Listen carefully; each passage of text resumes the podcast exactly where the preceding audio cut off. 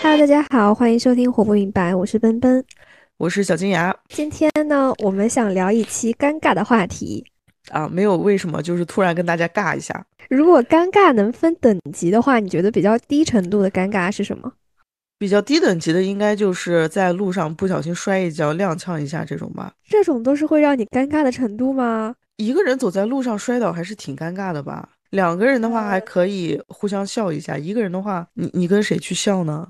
那上一次我生日的时候你摔倒，当时除了我之外，还有那个快递小哥也目睹了这一切，你当时尴尬吗？我还好呀，你记不记得我当时就给你说，还好你跟我一起下楼取了这个蛋糕，否则如果是我一个人在那里那样摔倒的话，我真的会无地自容，你可能就见不到我了，立刻打的回家了已经。不会吧？你有这么夸张吗？肯定啊，脸薄啊！我这个人最大的特点就是脸薄啊。我也有一些这种类似的经历，就比较浅层的。就比如说有一次，我老板在群里艾特我，让我回复他一个内容。我本来是要回复他好的，但是那个好的和好烦这两个键是连在一起的，我就打成了好烦，然后我就秒撤回了。但他还是看到了，他就说哈哈哈，我就很尴尬。但是这种尴尬就是。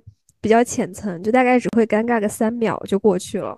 我不知道我们为什么，我们所有的故事总是会跟屎屁尿这么相关。但是不得不说，我还想到了一个也让我很尴尬的事：假如你在上厕所的时候忘记锁门，然后就有一个陌生人拉开了门，你觉得是谁比较尴尬？我可以先插播一个小小的故事。我跟你说一下那个呃，在门外的那个人的感想。就 你为什么会知道？嗯，我我我上大学的时候，我去西安找我姐，然后呢，我到那个火车站就到晚了嘛，没有赶上那个火车，我就只能改签。改签的话，它就只有站票，我就我就坐了一个站票。上车的时候，我还买了一个塑料的那种凳子。啊，你好机智啊你！对，但是呢，但是。因为那个是节假日，所以上火车的人非常非常的多。虽然是买的站票，但也不是说整个车厢你都能站的，根本没有地方。所以当时我就七找八找，只找到了那个 卫生间对面的一块空地，所以我就在卫生间对面的那块空地落座了。但是我我在这个火车上发生了两件尴尬的事情。先说第一件，不是那么相关的，就是我的那个小马扎买的那个塑料小马扎，它质量不太好。等我快下，我在坐在那个火车上的时候，整个路途当中，我就感觉到我的这个凳子在缓慢的下降，我就越来越低，越来越低，它就开始，你知道吗？它开始劈叉了。等到我到西安的时候，其实我已经是直接坐在地上的，中间隔着个塑料而已。这是这是，所以我站起来的那一刻非常尴尬，因为旁边的人一定会看到我，我已经把那个椅子坐塌了，凳子坐塌了。不是你不站起来的时候，别人也能看到吧？应该吧？你早就应该开始尴尬了，你这会儿才尴尬吗？然后第二件尴尬的事情就是跟你刚才说的这个相关的。我因为坐在这个厕所的对面，我才知道原来有这么多人上厕所会不锁门，就没有锁门的这个下意识的动作。车厢里面是有一个小男孩，就是那种七八岁讨人嫌的年龄，他在不停的跑来跑去。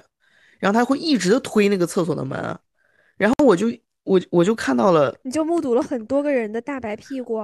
是是的，我不知道那个路上看到了多少个屁股，不同的屁股，所以我是很尴尬的，因为第一我没地儿去，第二我也没有地方转，我我就是正对着那个厕所坐着。哎，肯定有很多人觉得你就是那种喜欢看别人屁股的变态，所以 才专门坐在这就连凳子坐坐塌了还要在这看呢。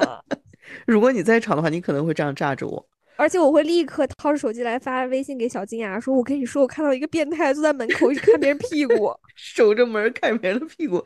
那个跑来跑去的小男孩一定是他儿子，他们是一伙的。”好，你继续说门内的那个人是什么什么感觉？门内的那个人呢？他当然是会觉得很羞愤，但是这个时候愤怒是大于羞愧的，因为愤怒什么呀？你自己不关门。你以为别人那么喜欢看你的屁股吗？不是，门里的人真的不是故意的，就他可能是当时有太多的装备，就比如说冬天的时候穿的很厚嘛，就首先你要把这个抽出一张纸放垫在那个放手机的小台子上，然后要再把手机放下去，然后呢又要把这个大衣和包挂起来。如果你那天又刚好不幸穿了一个阔腿裤，你又要先把你的裤子拎起来，然后再脱你的裤子，就整个过程之复杂，让我忘记了我居然没有锁门。不是我，就是门里的人。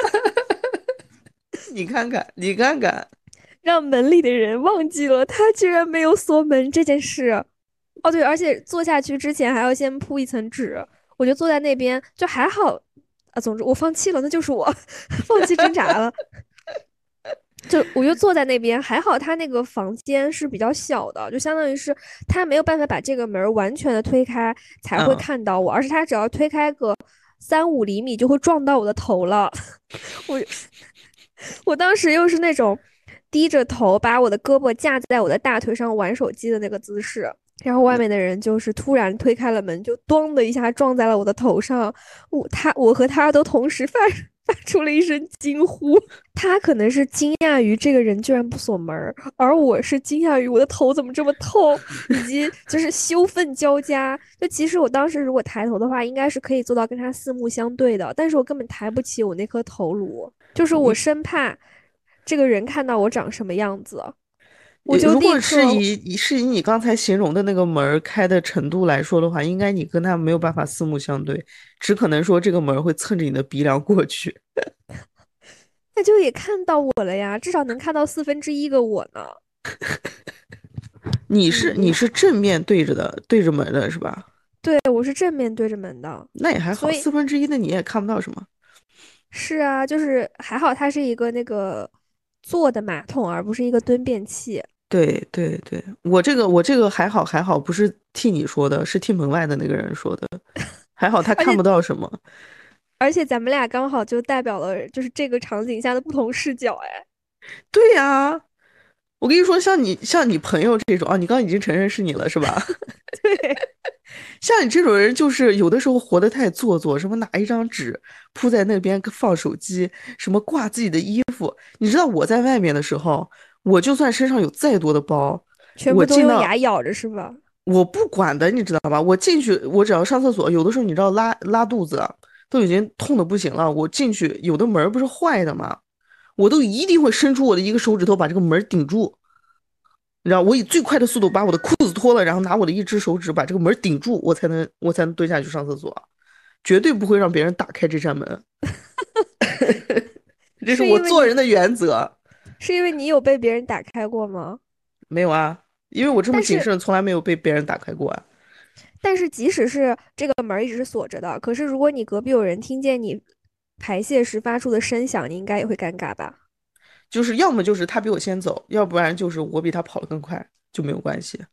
如果你一打开门，门外就是站着一个人，然后他就是虽然没有看到你的排泄物，可是嗅到了他们曾经存在过的痕迹呢？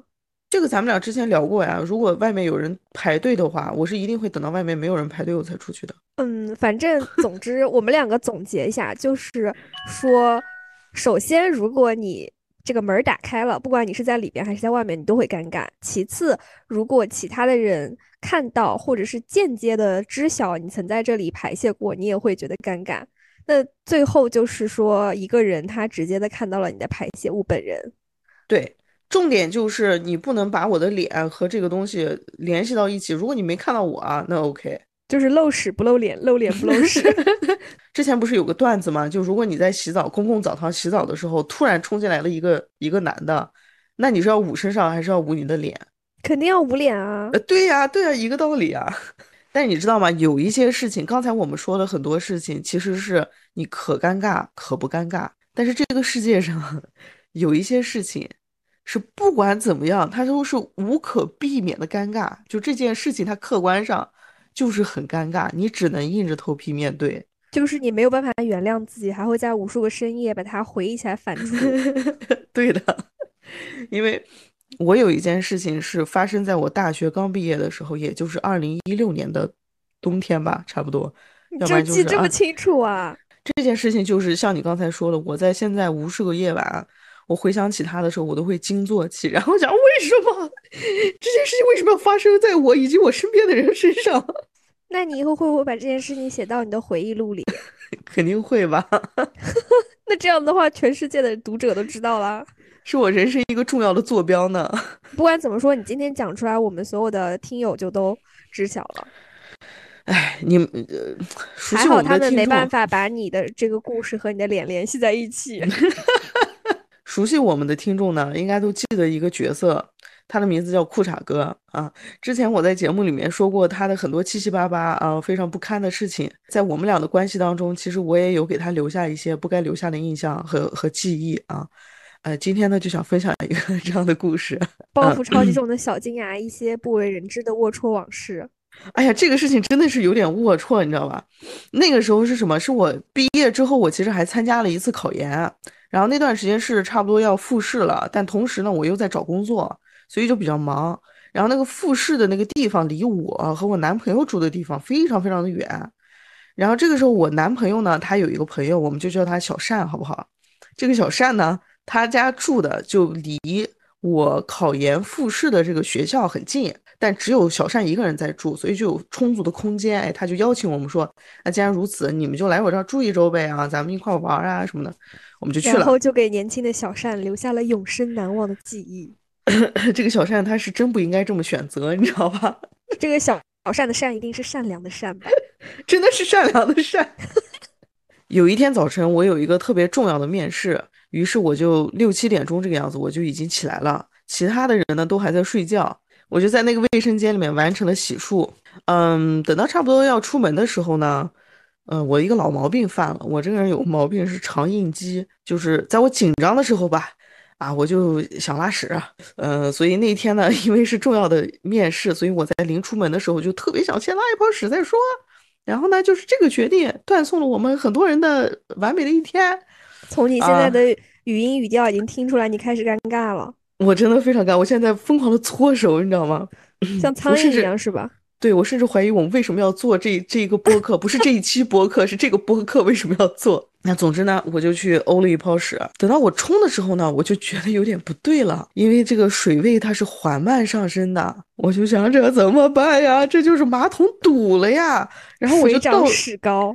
对呀，我就看着，我当时就你知道，屏住呼吸，看着那个水位一点点在马桶里面上升，快要碰到边缘，我就想，他们万一要是溢出来该怎么办？那好在这个时候他停住了，我就想，哎，还好，老天助我，我就赶紧去找一下皮揣子，找了一一圈都没有找到，我就又回来看着那个水位，这个时候我就发现那个水位其实有往下降，我就更开心了，因为那个时候其实我出门已经有点来不及了，我就想着。只要它的水位能降下去，我大不了等我出门的时候给这个男朋友发个信息，跟他说一声，哎，让他帮我处理一下。啊，这样是可以的。尴尬吗？也还好吧，男女朋友，我跟那个男朋友还还可以，我们俩之前之间不太容易尴尬。这样，哎，那如果是我呢？如果是你在我家把我家卫生间拉堵了？如果我也是有一个重要的面试的话，我肯定也会让你帮我处理，但我可能会在二十四小时之内都给你开启消息免打扰，因为你肯定会疯狂的骂我。而且我肯定不会帮你处理，我会等到你回来亲自处理。是哦，对，但那个时候对那个男朋友还是有这样的信任的，觉得他应该会是会帮助我的这样。嗯，总之呢，那个时候我就觉得我有救了。哎，但是紧接着呢，我就发现了一个问题，这个水位是在往下降的，但这个水没有去我期待它去的地方，因为我这个时候就发现那个马桶和地面连接的那个地方开始缓慢的往外渗水，就你不仔细看是看不出来，因为它是一点点往外漫的，你知道吧？然后我就站在那里，我看着那个水，这个是之前别人洗澡的水呢，还是？嗯，这个马桶里面的水呢？你怎么此刻还在对这个抱有幻想啊？因为确实，对你当下当然是会祈祷，你知道，是个误会啊。所以我就拿纸赶紧把那个水都蘸干净，然后又站那等了一会儿，然后发现啊，是又出现水了呢，是这个马桶里面的水往外渗呢。如果是我这个时候可能会就是把里边的屎捞出来，这样子别人至少只会看到水，不会看到我的屎。这个时候就不得不说，不是所有的屎都是能捞出来的，你明白吗？蛋花汤是吧？对呀，你在很多情况下，我相信所有人的，你知道，再健康的人，他总有几泡屎是不成形的，好吗？何况是你这种不健康的人呢？对，你想当时我在那么紧急的情况下，我马上我在我男朋友的朋友家住，我马上有一个重要的面试。你觉得如果我能把它捞出来，我会不捞吗？就算当下我没有纸，我都会捞的。我真的会捞啊！我肯定会捞呀！我在我大姨家我就干过这样的事儿啊。我你还在你大姨家捞过屎啊？我在我亲戚家就干过这事儿啊！我我我把它捞出来，然后包了厚厚的纸扔到那个纸篓里，然后假装没事儿，然后赶紧叫我大姨说：“哎，马桶堵了。”你那个时候几岁啊？没多小呀，初中高中的时候吧。用手捞的吗？那对呀，那不然呢？我真的 respect 自己的东西啊，自己的东西我做不到。那你马上都会就会共情我男朋友以及小善的。天 哪！这个时候这个不想再邀请你来我家了。这个水不就不就开始往外渗了吗？然后我就慌乱的铺了很多的纸，然后又在那里等了十分钟。这个时候我真的真的要迟到了。然后我就站在那里等等，这个水位差不多已经降到它正常的水平了，我就把这些纸全部都捡起来，然后装到一个黑塑料袋里面，提着这个塑料袋我就落荒而逃了。我就想这应该妥了吧，至少我把这个收拾干净了嘛。然后我就给我那个男朋友发了信息，就说：“哎，发生了如此这般的一件事，我好像没有给他讲那个漫出来的事情，太尴尬了。我只给他讲，我说那个马桶好像堵了，但我来不及了。你醒来的话，就赶紧帮我处理一下。之后呢，我就相对平稳的度过了这个上午啊。我参加了我的面试，这个面试出来了之后，我就觉得有点不对劲。嗯，因为我这个男朋友呢，他也是嘴挺欠的那种。”嗯，他一般有什么事情他都会损我呀什么的，但这件事情他安静如鸡，他太安静了，他没有给我回微信。但那天那个点儿十二点一点了，他肯定起床了，我就觉得这个事儿不对劲，我我我就壮着胆子给他打了个电话，他那边听起来就挺忙乱的，反正 他就他就跟我说，他就叫我叫我大名儿啊，我也我也不顾脸了，他就叫我大名儿，就说不某某某了，就编辑吧。说编辑，你干嘛了？然后我说，我说我给你发信息了呀，是怎么怎么了？然后他就说，我看到你信息了，但是这不是堵了的事儿啊。他说这一一厕一厕所全部都飘着是你的屎汤编辑。然后我就一下明白了，因为我虽然没有告诉他那个马桶和地面之间的那个接缝渗水的事儿，但我心里面明镜儿似的呀，对吧？我就知道是怎么回事，那肯定就是我走了之后，它还是继续从那个缝儿里面再往外渗。那又由于可能又泡了一会儿吧，怎么着的？我早晨擦的时候是没有屎汤的，下午它就变成 一卫生间的屎汤了。然后我这个时候就无地自容呀，我就跟他说：“我说对不起，我真不知道是怎么回事儿。”我说：“那现在你你们在在处理这个事儿吗？”然后他说：“那不然呢？”然后我说：“那小善呢？”他说：“小善在跟我一块儿呀。”天呐！啊！我当时个人都跑了，然后我就跟他说：“我说，那你替我跟小帅说对不起，真的太对不起了。我现在还回不去，要不然肯定我自己来。其实我当时已经忙完了，你知道吧？我但是这个时候你肯定不能选择回去。我绝对不可以。我甚至想要立刻跟他分手，然后逃离这个地球。是吧？我当时就觉得我肯定不能回去面对这件事情，但是我真的有从心底里面替他们感到难过。然后我就说，那那都是屎汤的话，你们你们怎么处理呀？然后他就说，我跟小善两个人免着裤腿，光着脚站站在里面擦呀，因为实在是收拾不干净。对，然后我就跟他说，我说你替我给小善说对不起。然后他就有，你知道这个时候他就戏谑的那个劲儿就上来了嘛，就有跟那个小善说，我说哎什么别你跟你说对不起啊。怎么怎么的？然后我就说，他说什么？我男我男朋友就说，他说不了话，他现在干呕呢，在旁边。天呐，小善真的是这个世界里的最大受害者，根本不是你的可怜的自尊心。对呀，所以我跟你说，有一些事情不是你自己选择尴尬与不尴尬的事情，这件事情发生了，他对我来说就是就是只有尴尬的份儿。并且我会感到非常难过，就是我替他们感觉到难过。不止应该感到难过，你高低得把那厕所买下来呀。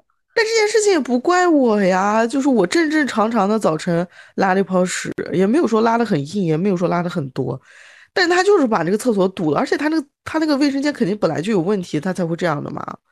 所以就堵了呀，就只能说大家都很不幸啊。但但是你绝对不是最不幸的那个人。是的，但是当天我还是勇敢的面对了，我还是勇敢的回回了家，然后跟他们一起吃饭。嗯，你们还吃得下去吗？吃得下去。我跟你说，有一件我最无法理解的事情是，后来我和这个裤衩哥分手之后。一直到两三年，哎呦，不不对，我跟他分手之后可能五六年了吧。后来这个我我来上海了之后，这个小善知道他后来来上海的时候还一直约我喝咖啡。哦，这个小善不会有什么奇怪的性癖吧？你有病！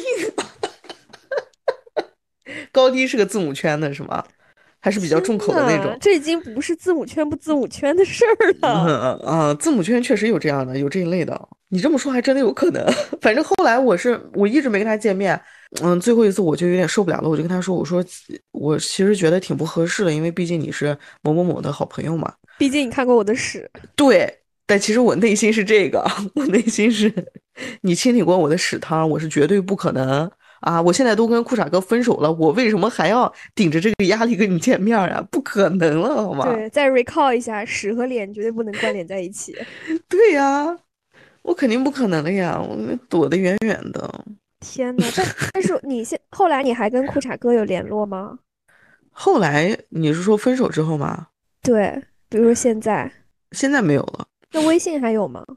微信还有啊！你不会让我若干年之后再问一下他吧？不是，我就是觉得你高低得把它放在那个为我拼过命的人的文件夹里。哎，我真觉得觉得有的时候还就是这种。有一句话叫“日久见人心”，但这个很明显不是，这个应该是“患难见真情”。就是在这种情况下，居然我们后来还在一起蛮长时间才分的手，而且分手跟这件事情无关，对吧？我觉得也就是你当时没有把这件事情发在豆瓣上了，不然你应该已经是网红了。你你有你有这种尴不尴尬的决定权不在你手上的故事吗？呃，有，但是不是你想的那样，就是。我想的哪样？就是你问这个问题的含义，肯定是说有一些尴尬是你不可避免的嘛。但我是故意让别人尴尬的那种。你又让谁尴尬了呀？这其实是一件很小的事情，可是我经常会有这种恶趣味。就有一次我晚上去医院看病，那个医院里边就是说人也不多了。然后我前面呢，大概距离我一米的地方有有一对小情侣，他们一看起来就是那种吵架了，就两个人虽然在一起肩并肩的走路，可是一言不发，而且那个男生的脚步飞快。然后后来呢，那个女生应该就是想说，我停下来看他有没有发现我没有走在他旁边，那个女生就停下来站在原地不动了，那个男生就继续加快脚步往前走。我本来不是距离他们一米嘛，然后我就在想，如果我这个时候加快脚步走在他的身后，他会不会以为我是他女朋友？然后我就悄咪咪的跟跟跟上前去。果然，大概我们又走出了四五米远的时候，这个男生突然转头对我怒吼了一句：“你能不能走快点？” 然后 他突然发现我不是他女朋友。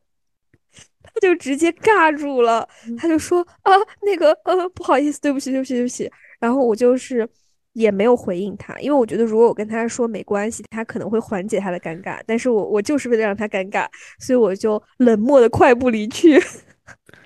天呐，这个承包了你一天的阳光吧？也没有啦，我承认我有故意的成分在。你听听，你都几年过去了，还笑得这么开心，你还没有了？也没有几年，就是一年前的事儿了。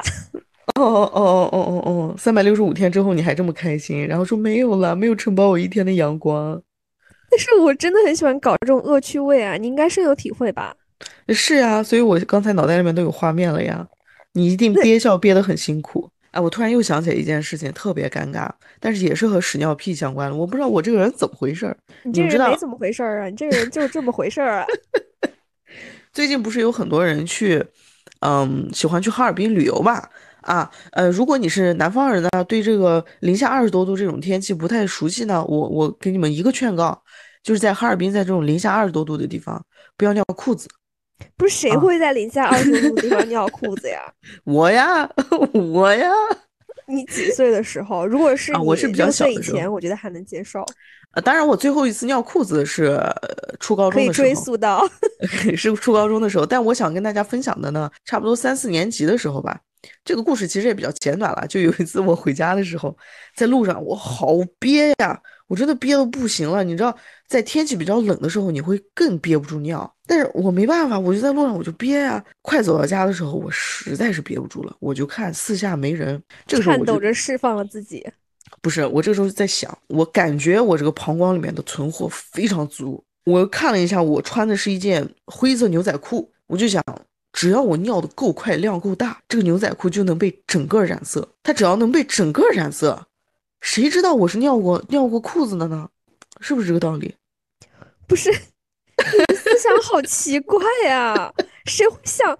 我刚开始以为你想说的是这个裤子会把你所有的尿都吸起来，这样子它至少不会顺着你的腿滴在地上。没想到你想的是把它染色，就到都到这时候了，你都要尿裤子了，你还想着你那点面子？对呀，就是别人会看不出来嘛。你如果如果全部都染色的话，所以这个时候我就趁着四下无人，因为这个染色的过程你不能让人看到呀，要不然就穿帮了呀。我就用尽全身的力量，我把这个膀胱清空了。刚开始还挺顺利的，因为这个裤子确实看不出来了，它整个都是都是颜色四深的两个色号。嗯，但是我往前走一走就觉得不对劲了，因为越走呢，这个裤子就越硬，知道吧？因为当时是 零下二二十多度的天气，走几步这个裤子就开始冻了，就开始上冻了。我就越走这个裤子越硬，越走裤子越硬，到最后我可能又走了。呃，不到一百米的时候，这个裤子已经变成那种咔嚓咔嚓咔嚓咔嚓咔嚓咔嚓。不是，与其如此，你还不如就直接在路边把你的大白屁股露出来尿了，边尿边捂着脸，然后赶紧跑呢，不比这好呀？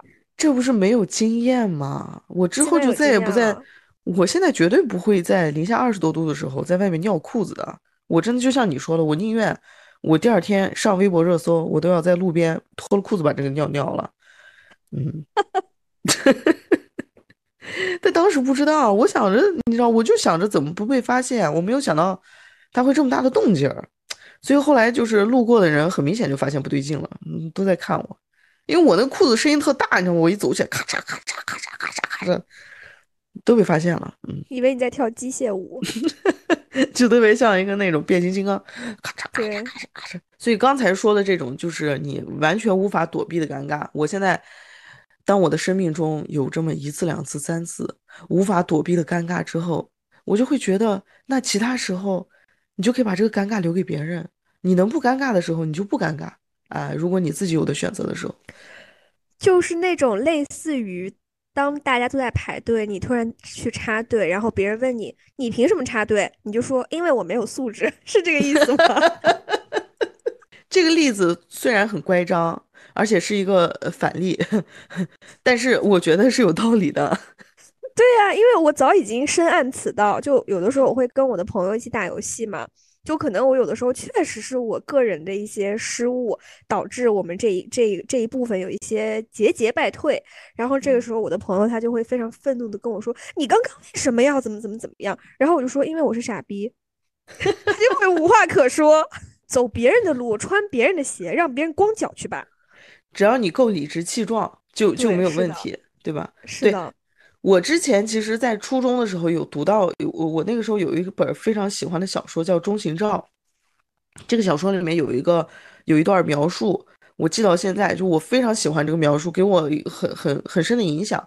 就是他这个本书里面本来讲的就是这个女人，就这个主人公呢，她是一个去纽约实习的小地方的人，这是一个前提，所以他就会。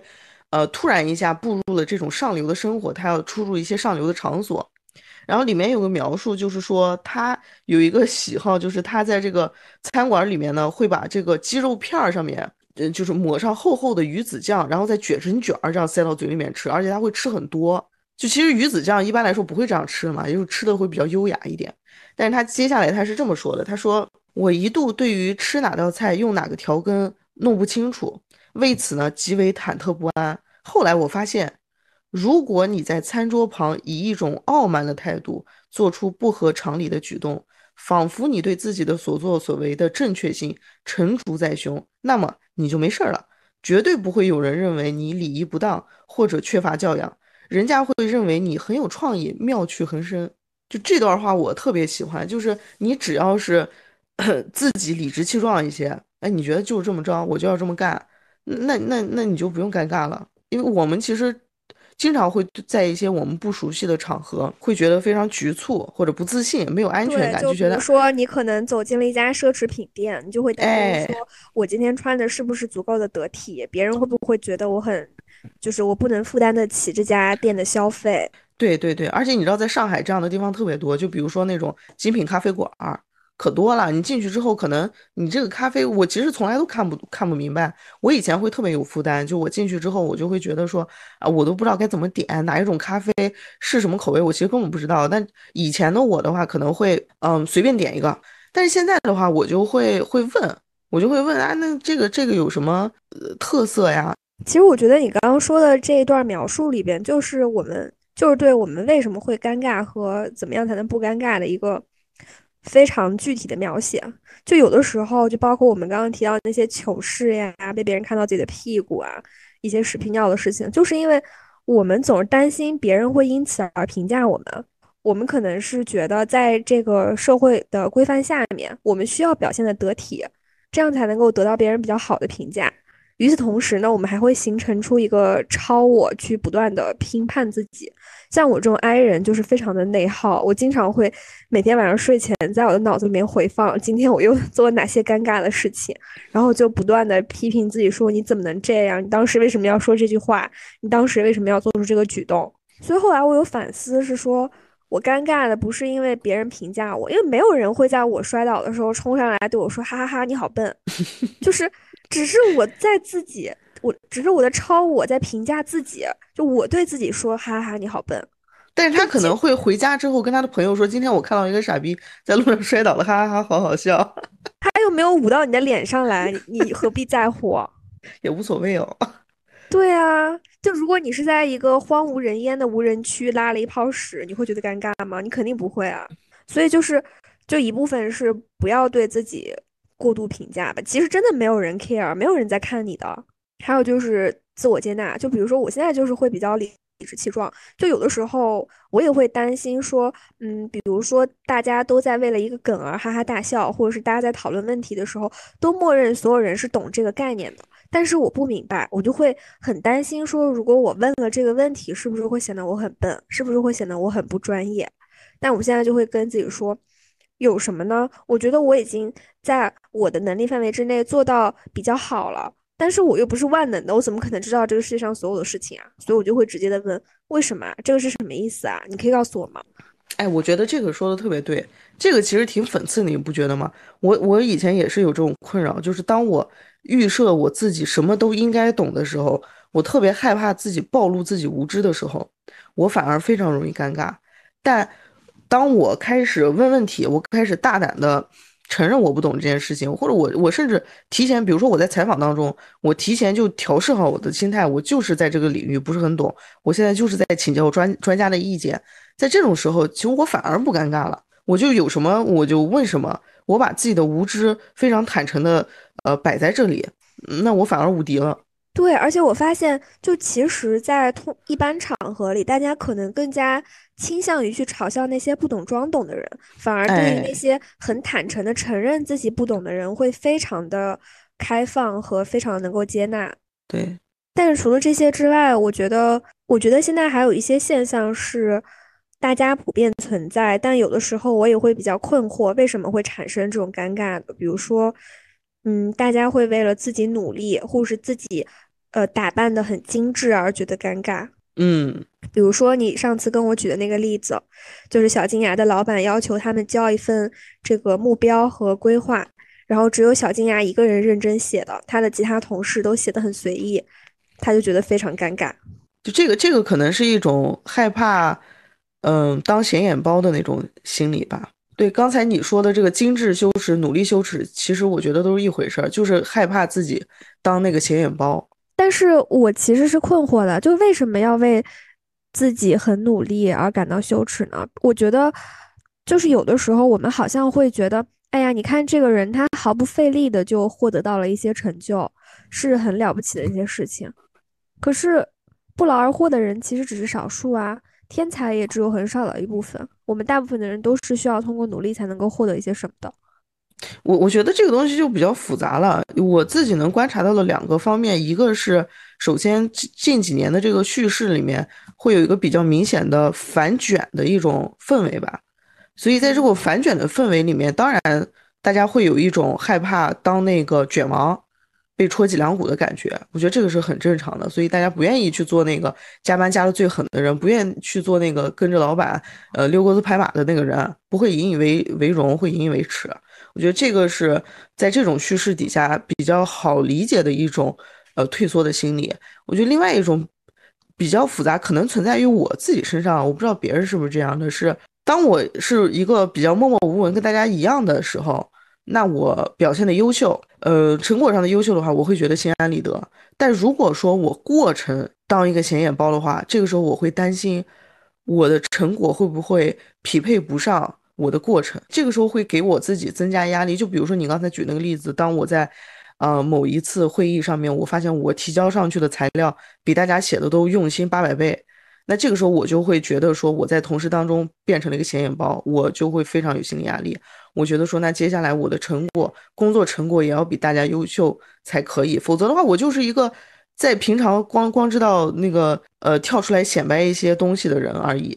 我觉得好像可能是在我们的社会环境之下啊，或者说“合群”这个词儿，其实写在我们的基因里的。可能因为在远古的时候，你脱离了你的大部队，你脱离了整个部落，你就会很容易陷入到一种危险的境地里。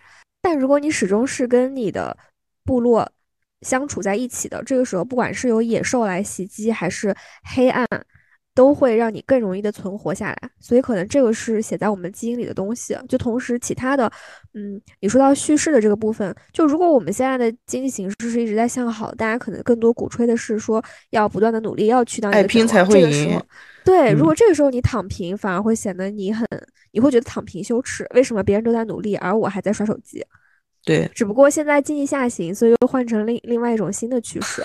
其实他们都是合群的一种表现，只不过体现形式相反而已。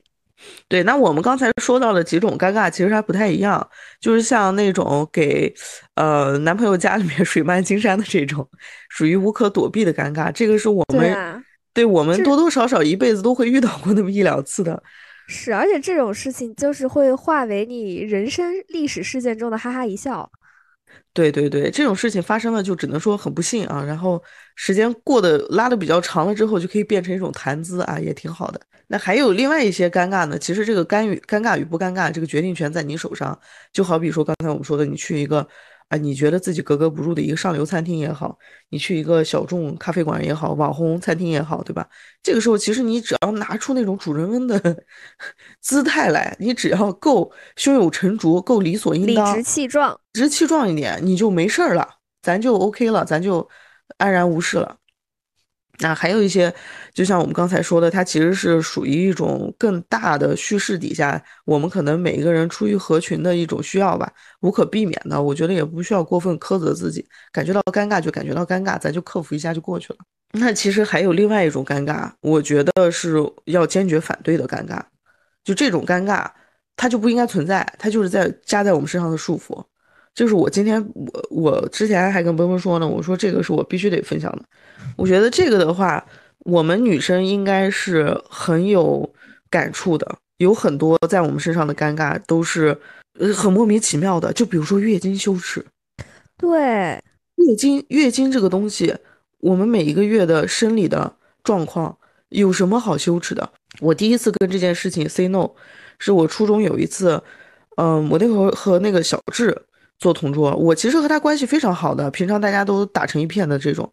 有一次我非常生气，是他突然他从我的书包里面拿出来了一块呃一块儿一片卫生巾，然后就摔到了桌子上，然后他就指着这个卫生巾大笑，然后他当时说了个什么我忘了，反正就把这个说成另外一个东西还是什么的，反正就大笑，就说你怎么把这个带到学校来？然后旁边的人都在笑。那这个时候其实我一点都没觉得尴尬，我只是觉得你好 low。然后我就，对，然后我就我就问他，我说我说你没有见过这个东西吗？你妈妈不用这个东西是吗？当然这个话不太好听啊，我当时确实是挺愤怒的。但我这样说完之后，比较有意思的是，小智立刻就笑不出来了，就是这个尴尬就转移到他的身上了。然后可能就是因为那件事情的刺激吧，因为当下我真的是非常生气，然后在生气的时候就激发了我那种反省，我就会觉得说，我我来月经这件事情，我为什么要被拿来嘲笑？所以从那之后，我其实一直都有意识的在在对这种羞耻 say no。但一直到大学的时候，我还有印象，这件事情还是充斥在我周围。就比如说我去我去大学的那个商店里面。我我一般我买卫生巾就这么着买，买完我就拿着就回去了嘛，因为宿舍楼下就是商店。我买完我拿着这个，我也不需要塑料袋，环保。我拿着这个卫生巾我就上楼了呀。然后我就记得碰到的同学就会问我说：“你就拿着卫生巾在路上走，你不会觉得尴尬吗？”我就觉得我为什么要觉得尴尬？是的，就包括我记得我之前看过一个数据是说。就首先，月经羞耻这件事情，它并不只存在于可能受儒家文化影响很多、更多的这个东亚文化圈里边，它其实是在全球范围内都有的。大家用来代替月经这个词的衍生词是超过了五千多个。哎，你对这种指代真的特别多。就比如说那个，呃，我们会说的大姨妈、大姨妈，说的时间久了，我差点把月经这个词都忘了。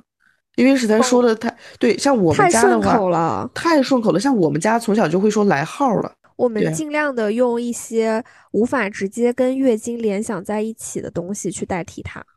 对，而且我是呃，之前我查的时候我才知道，大姨妈、大姨妈其实英文里面有也有这个指代，可能我觉得可能就是舶来的吧。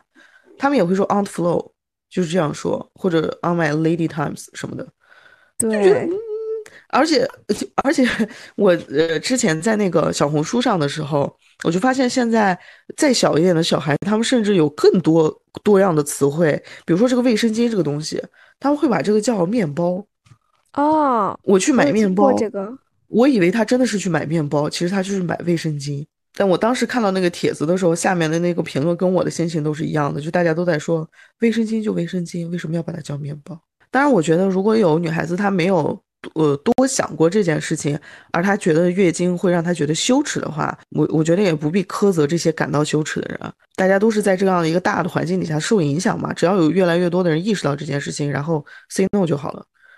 因为这个羞耻确实，你时间长了，你形成的这种羞耻的话，你还是需要一定时间去克服的。是的，就毕竟我们是从小被耳濡目染这样子的，就包括我的话，可能也经历了很长一段时间，才有逐渐的修正自己的这个概念。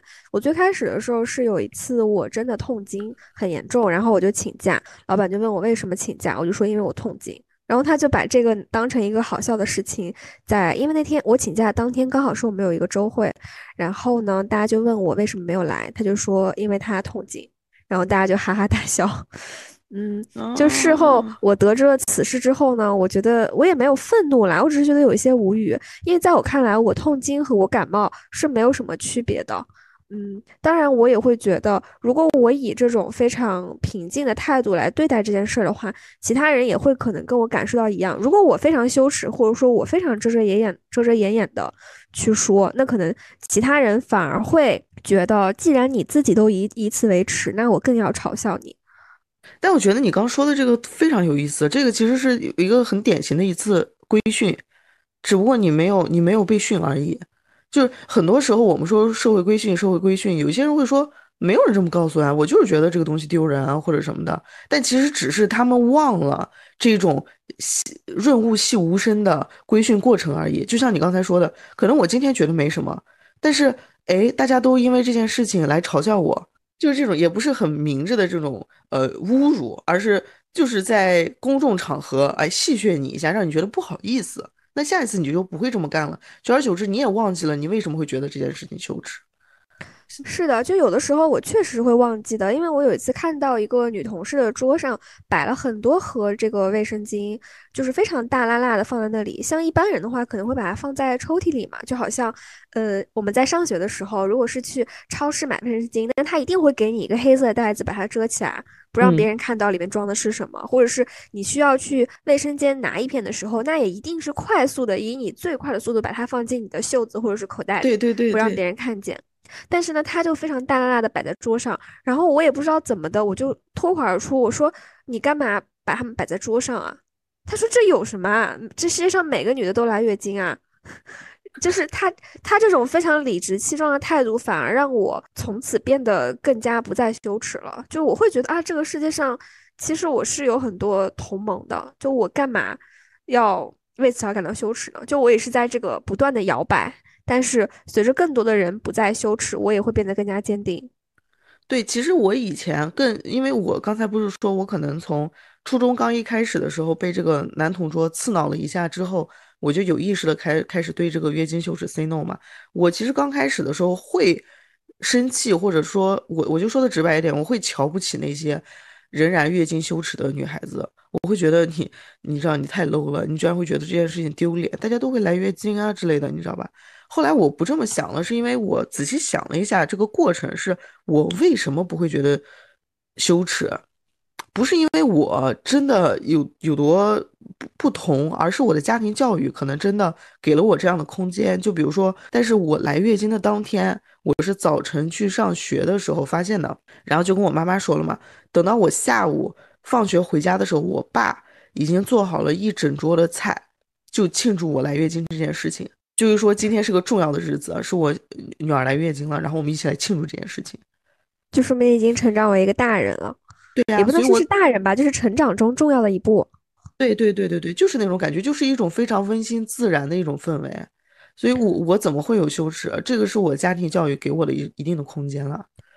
对，我觉得这样是很好。所以我那天其实还在想，如果闭经的那天我爸还在，他可能也会摆一桌子，然后庆祝一下我闭经了。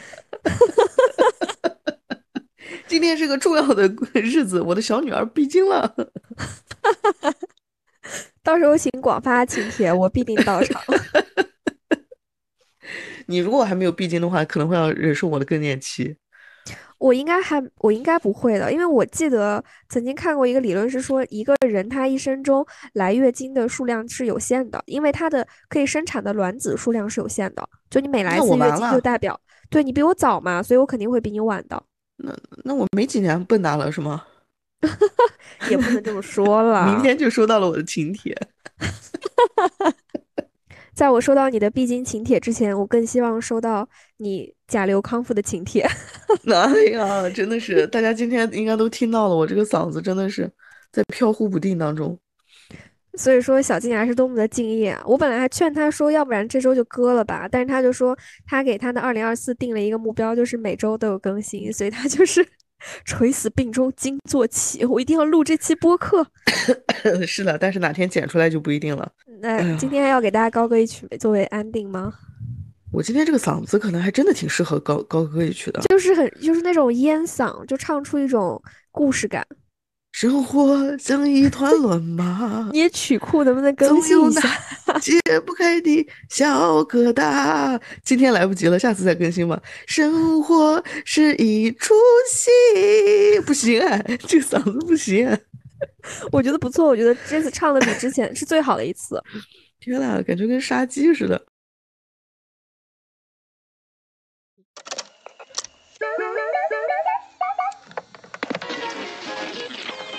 Bye.